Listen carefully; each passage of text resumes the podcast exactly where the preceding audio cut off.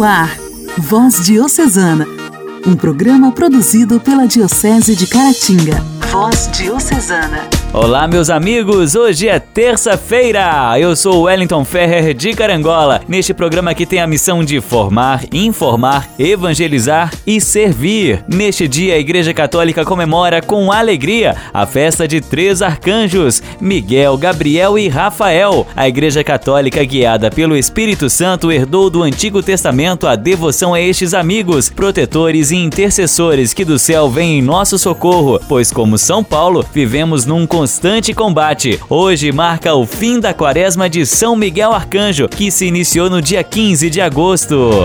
Há um anjo aqui que intercede por ti. Trago um pedaço do céu, um olhar pra te dar.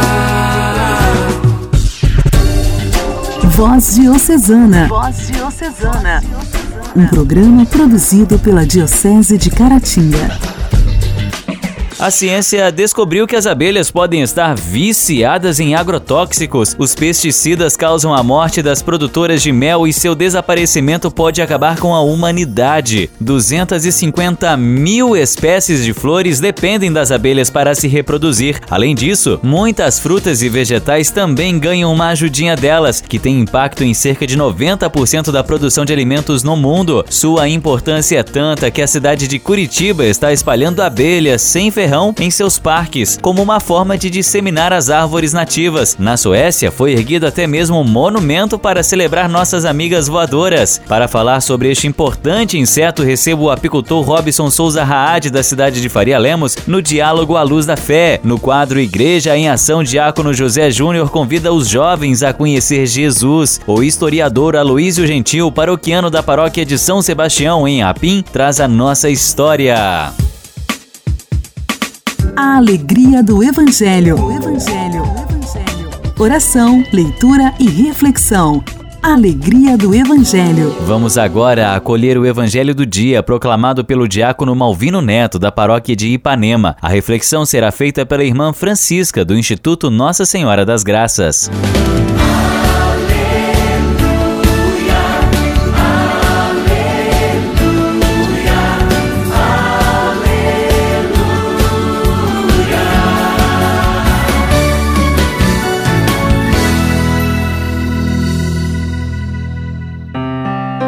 O Senhor esteja convosco, Ele está no meio de nós. Proclamação do Evangelho de Jesus Cristo segundo João.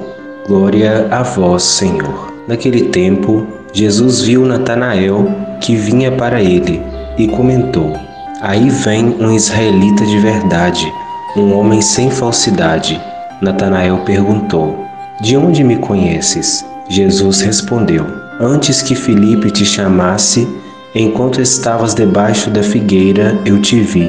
Natanael respondeu: Rabi, tu és o filho de Deus, tu és o rei de Israel. Jesus disse: Tu crês porque te disse: Eu te vi debaixo da figueira? Coisas maiores que essa verás. E Jesus continuou: Em verdade, em verdade eu vos digo vereis o céu aberto e os anjos de Deus subindo e descendo sobre o Filho do Homem. Palavra da salvação. Glória a vós, Senhor.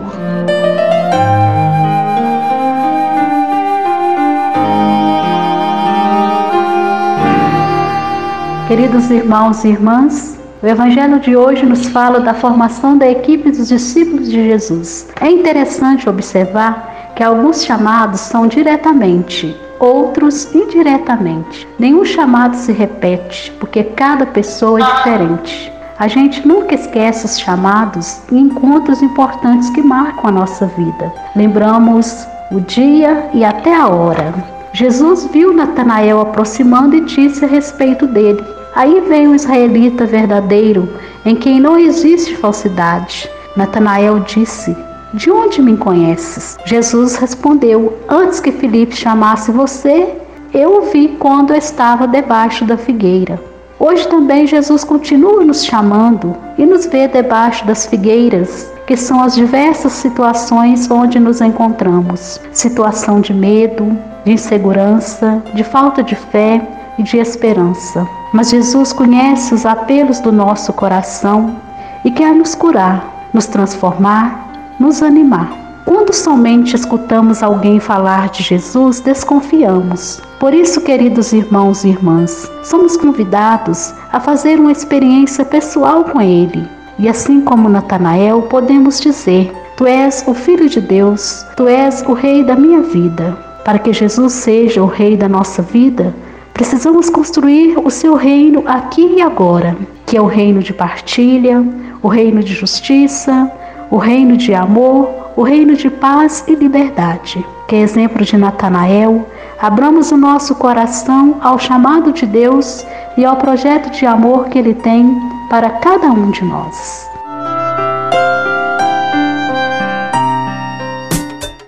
Diálogo Cristão.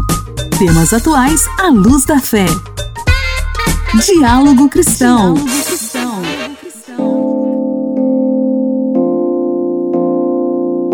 A manutenção de um apiário exige visitas frequentes do apicultor para as tarefas de remoção do mato perto das colmeias, revisão das caixas e colheita, dentre outros serviços no apiário, na preparação das colmeias e quadros. O serviço é trabalhoso. Apicultores profissionais podem ter centenas de colmeias espalhadas em dezenas de apiários. Recebo hoje no Voz Diocesana Robson Souza Raad, ele que é da cidade de Faria Lemos, apicultor desde 1982, graduado em gestão Gestão Ambiental pela Unimes de São Paulo, pós-graduado em Apicultura pela Unital de São Paulo e professor de Apicultura pela Universidade de Taubaté, Unital, no curso de Tecnólogo em Apicultura. Prazer imenso conversar com você hoje, Robson. Interessante é que as abelhas são realmente antigas no mundo. Em pesquisas arqueológicas foram encontrados pedaços de âmbar transparente envolvendo abelhas. As teorias dizem que já existem abelhas há 42 milhões de anos, idênticas às atuais. Quando foi que começou esse processo de domesticação das abelhas, se é assim que podemos dizer?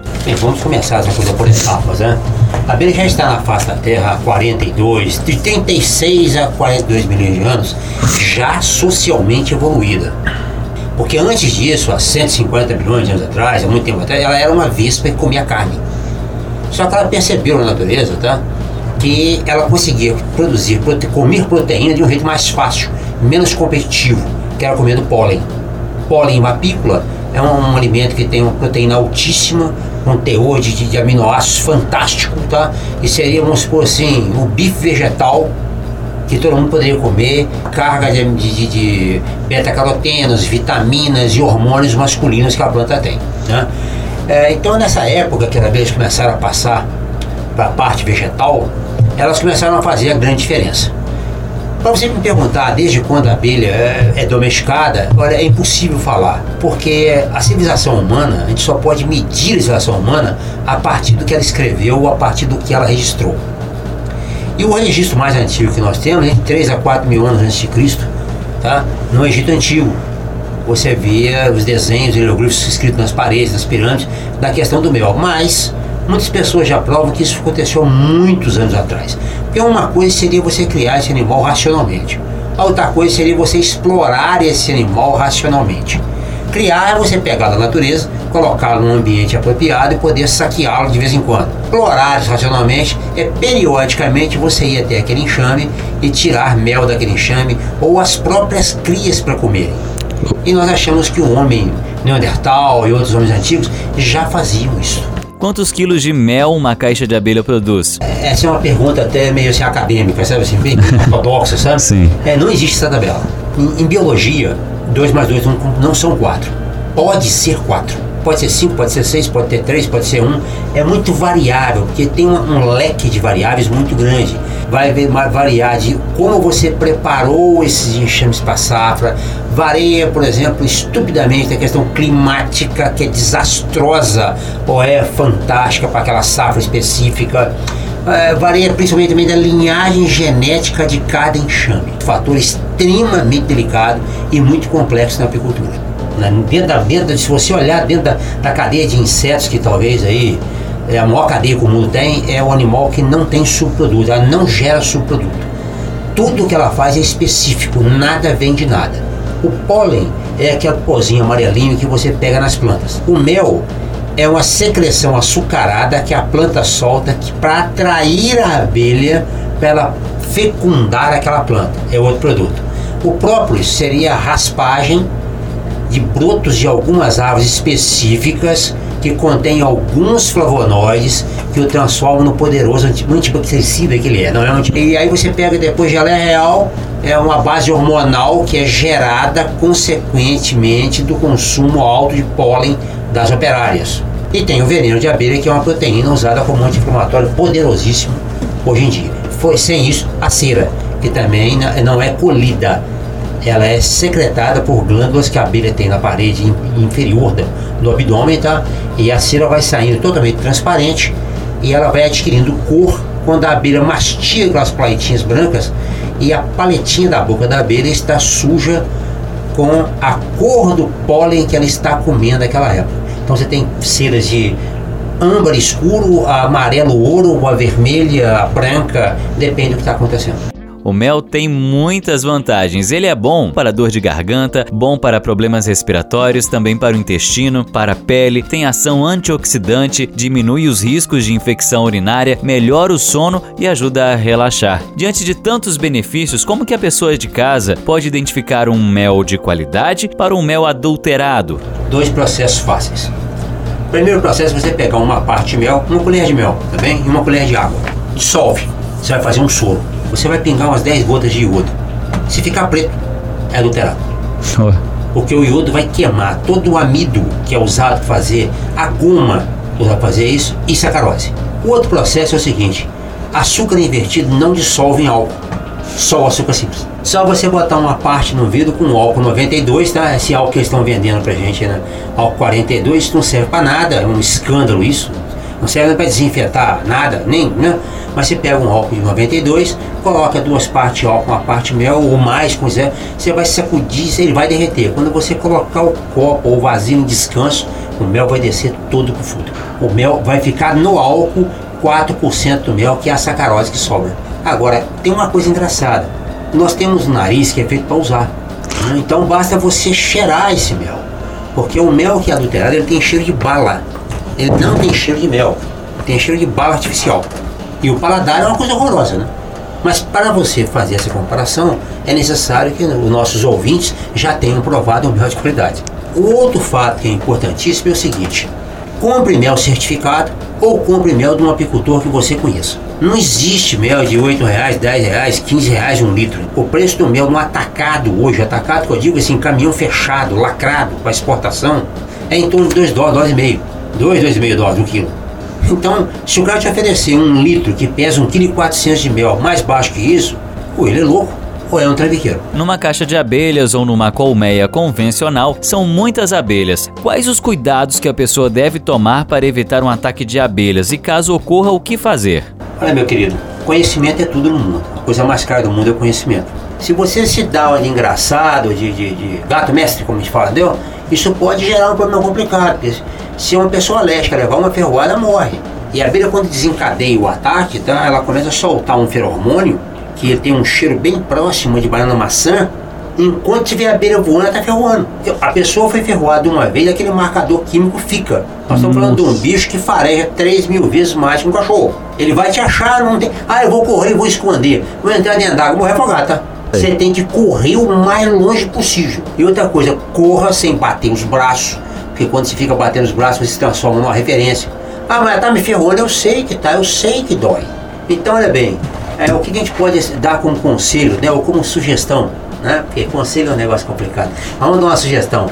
Ah, eu tenho um enxame que chegou aqui em casa. Chama um apicultor, manda tirar aquilo, manda levar aquilo embora. E aí, quanto maior for o enxame, maior é a área que ela defende. Os animais percebem isso, tá? Porque a abelha não te ferrou direto, ela vem te dar uma cabeçada tuf, bate vocês, né? Três, quatro, cinco cabeçadas, você não foi embora, aí ela já vem, nesse meio termo, alguém amola o ferrão. E aí você tem que sair. Se uma pessoa for ferroada, tá? Não passa álcool, não passa isso. Para remover o ferrão, raspa com uma ferramenta, uma faca, uma coisa desse tipo também.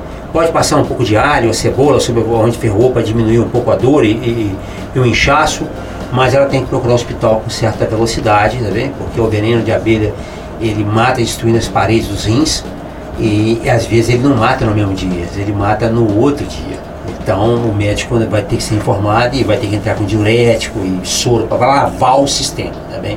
não dá uma dia. Conversei hoje com Robson Souza Raad, apicultor desde 1982, graduado em gestão ambiental pela Unimes de São Paulo, pós-graduado em apicultura e professor de apicultura pela Universidade de Taubaté, Unital, em São Paulo, no curso de tecnólogo em apicultura. Obrigado pela sua participação.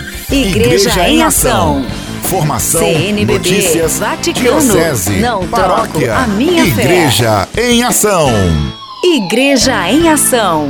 Diácono José Júnior, da Congregação do Santíssimo Sacramento, Santuário de Adoração em Caratinga, tem um convite especial para você, jovem. Olá, meu querido e minha querida rádio ouvinte. É com muita alegria que eu, religioso sacramentino, partilho com vocês sobre a juventude eucarística sacramentina, mais conhecida como GEUS. Mas o que é a GEUS? É um grupo de jovens que busca viver e anunciar a Eucaristia em suas vidas, na igreja e na sociedade. Este grupo nasce como uma ramificação da Congregação do Santíssimo Sacramento, com a missão de ajudar a nós, os religiosos sacramentinos, na evangelização dos jovens. Este grupo nasceu em uma comunidade nossa, lá de Buenos Aires, Argentina, e hoje estamos formando grupos em Belo Horizonte, Fortaleza, General São Martín, uma,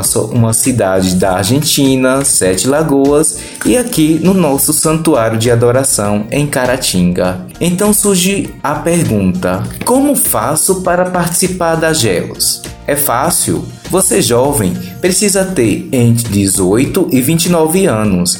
Deve ter o desejo de conhecer e aprofundar mais sobre a Eucaristia e participar de alguma comunidade paroquial, de preferência aqui no Santuário de Adoração, onde estão sendo realizados os encontros de formação, pois ao final desta formação, que dura 14 encontros, os jovens que perseverarem farão uma promessa de adesão de uma vida eucarística, assim como nós religiosos fazemos. Então, jovens, Está lançado o convite e o desafio. Venha participar da Juventude Eucarística Sacramentina. Esperamos por vocês. Qualquer coisa é só procurar os diáconos Júnior Marques, eu ou Haroldo aqui na Secretaria do Santuário de Adoração em Caratinga ou ligar para o número 3321 2359. Que Deus os abençoe. Tchau, tchau. Nossa história, nossa história, curiosidades e fatos que marcaram nossa diocese. Nossa história. Olá, caríssimos ouvintes. Olá, Wellington. Estamos mais uma vez aqui para partilharmos com todos vocês um pouco mais da vida do Dom José Maria Parreira Lara, nosso segundo bispo diocesano. Como vimos no último programa, Dom Lara nasceu em 1885 no interior de Minas Gerais. Vejamos agora sua caminhada de formação que irá levá-lo ao presbiterato, ou seja, a caminhada que vai fazer a formação, né, pela qual vai fazer a formação né, do futuro padre Lara e posteriormente o bispo Dom Lara. Desde pequeno, Dom Lara esteve ligado a uma formação religiosa, pois seus primeiros estudos foram feitos com os salesianos, né, padres e irmãos salesianos, lá em Cachoeira do Campo, próximo a Ouro Preto.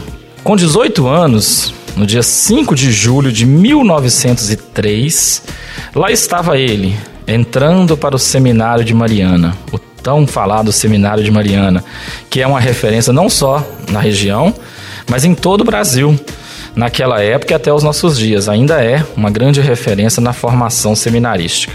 Após os estudos preparatórios, em 18 de abril de 1911, foi ordenado sacerdote, Dom Lara, né? ainda padre Lara, por Dom Silvério Gomes Pimenta, que era então o arcebispo de Mariana. É, o padre Lara assumiu logo alguns trabalhos paroquiais mais próximos ali da região de Mariana, da qual é, na arquidiocese da qual ele fazia parte, sendo nomeado coadjutor, o que equivaleria hoje né, guardadas as proporções da época, mas o que vale, equivaleria hoje ao a função de vigário paroquial. Lá de Ponte Nova, no ano de 1913, lá estava ele como coadjutor. No ano de 1915, o padre Lara tornou-se o titular da mesma paróquia de Ponte Nova. Então assumiu a direção da paróquia de, depois de ter trabalhado como coadjutor.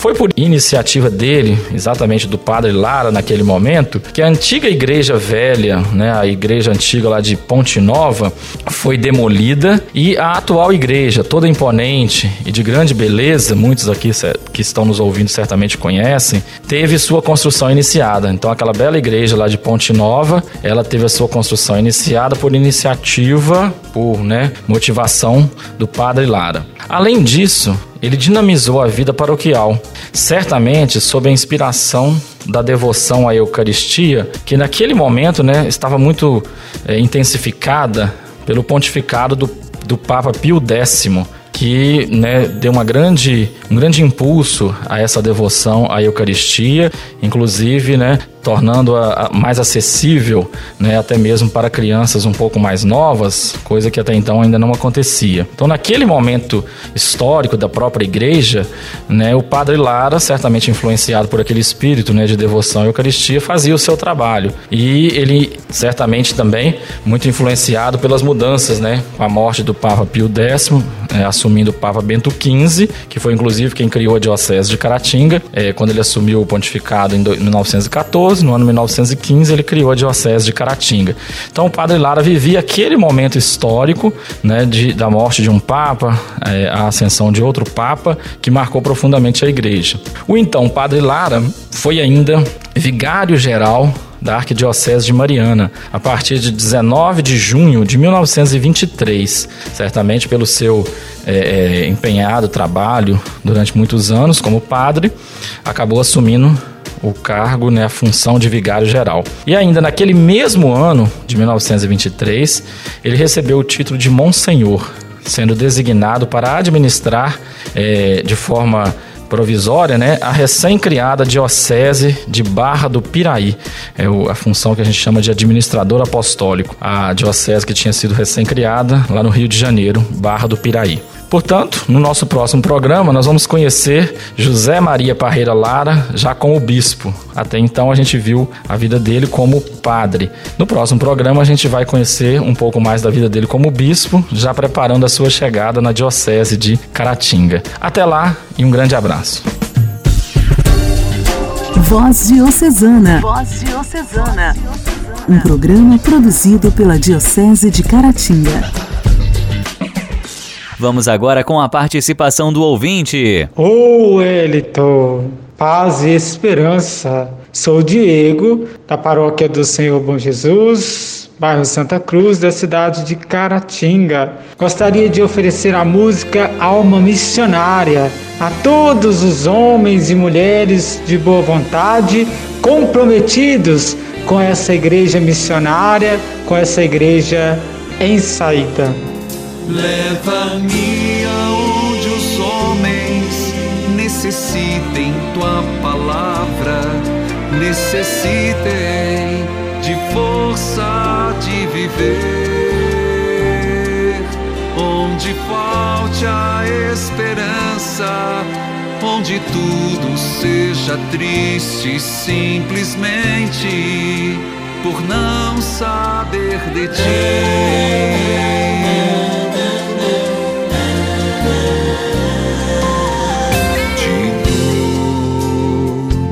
Coração sincero para gritar sem medo tua grandeza, Senhor.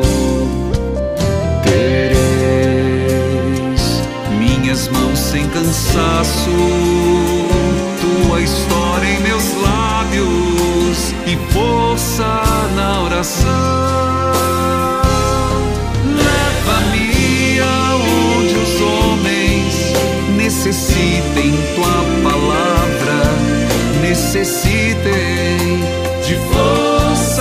viver. Onde falte a esperança, onde tudo seja triste, simplesmente por não.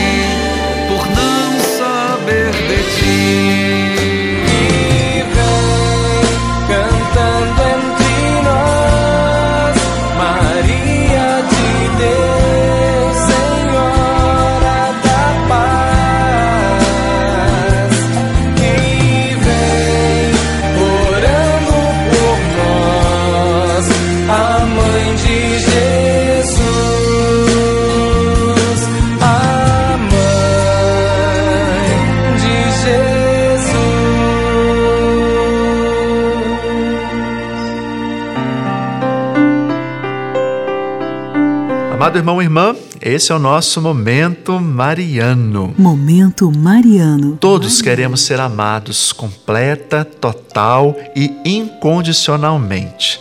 Mas se procurarmos esse amor em outros seres humanos, com certeza ficaremos decepcionados. Nenhum ser humano é capaz de amar incondicionalmente, nem mesmo Maria.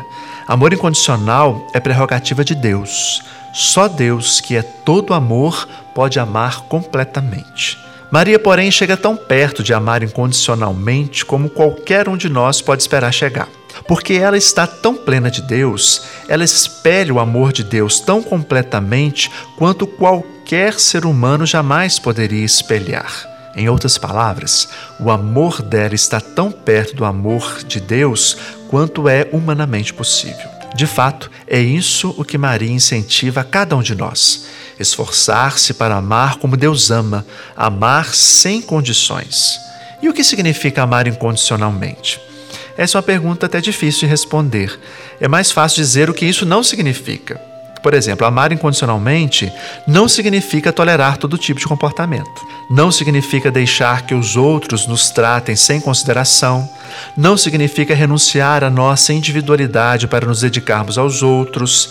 Amar incondicionalmente não significa dizer eu amarei você se. Significa sim dar o nosso amor sem esperar nada em troca. Quando amamos por amar, não pelo que poderíamos conseguir com isso. Quando amamos porque não podemos fazer nenhuma outra coisa, então nos aproximamos do amor incondicional de Deus. E aí, meu irmão e minha irmã, o que você espera das pessoas que te amam? E o que as pessoas que te amam esperam de você? É preciso ter a certeza de que somos amados incondicionalmente por Deus. Ficamos hoje por aqui. Um forte abraço. Deus te abençoe.